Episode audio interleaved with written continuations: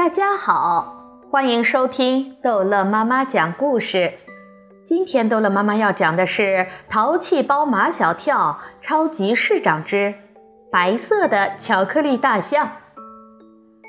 马小跳根本就没有施政纲领，这些天来，他一直带领唐飞他们几个在做民意调查。昨天才把每人做的二十份调查，一共八十份收集完。他用了一个晚上的时间，在八十分调查中归纳了三十二种幸福生活，记在一张纸上。现在马小跳就在找那张纸，衣兜里没有，他又摸裤兜，结果在马小跳的裤兜里各抓出一把扑克牌大小的纸片来。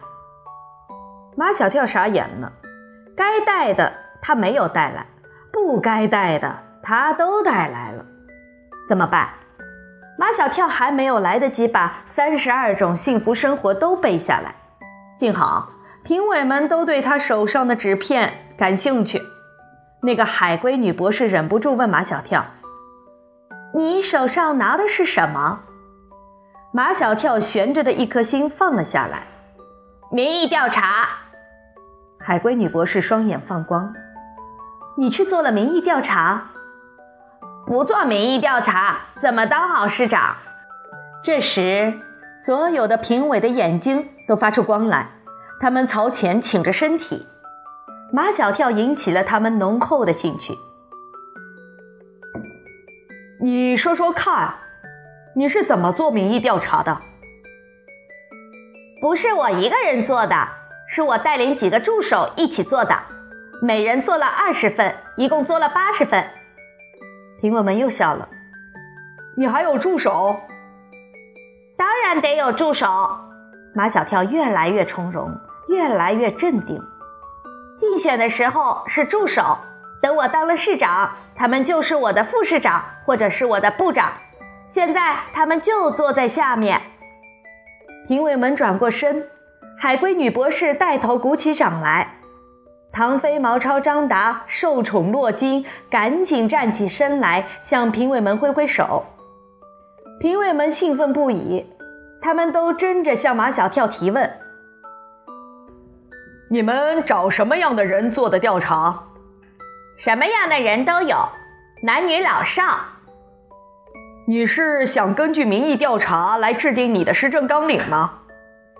都怪我的助手们做事情拖拖拉拉，昨天才把民意调查交给我，所以我没来得及。唐飞愤怒地站起来：“嗯，怎么都赖在我们头上？”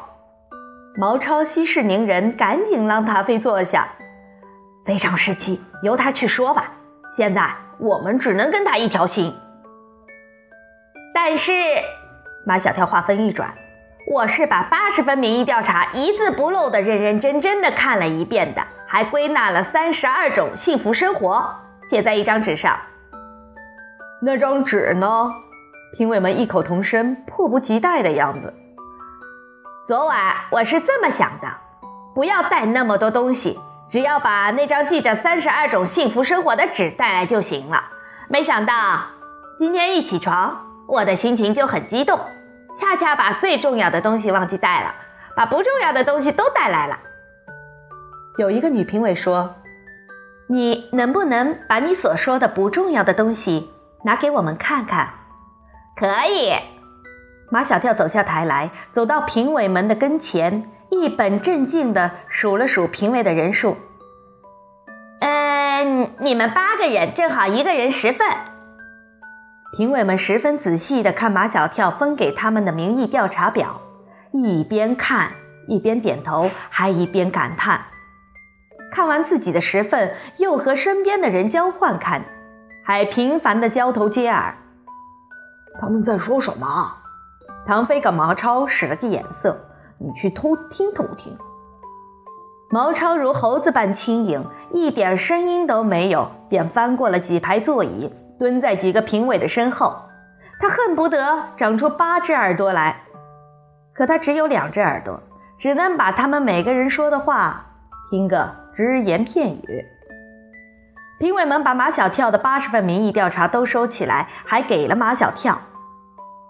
你刚才说这个不重要，我们认为很重要。你千万别弄丢了。评委们都站起身来，好像要结束的样子。等一等，马小跳重新回到台上。我还没有做才艺表演呢。有一位评委笑着摆摆手：“不用了，不用了。”呃，我会跆拳道。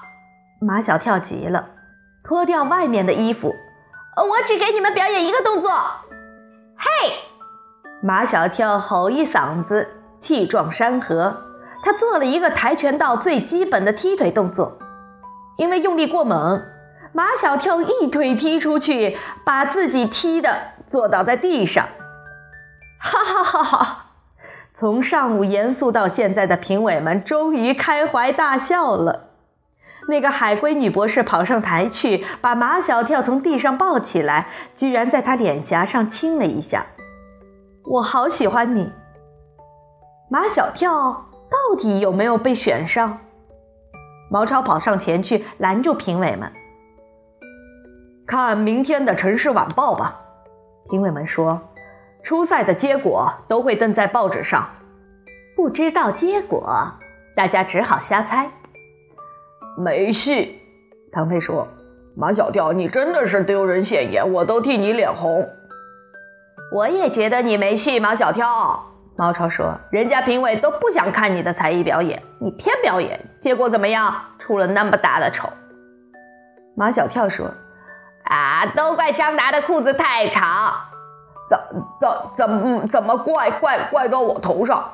明明明是你你没站稳。难道你们对马小跳就没有一点同情心吗？”夏林果觉得马小跳好可怜，这个时候他最需要的是安慰和鼓励。他把他带来的礼物塞到马小跳的手中，安吉尔这才想起他手中的花，他也塞在了马小跳的怀里。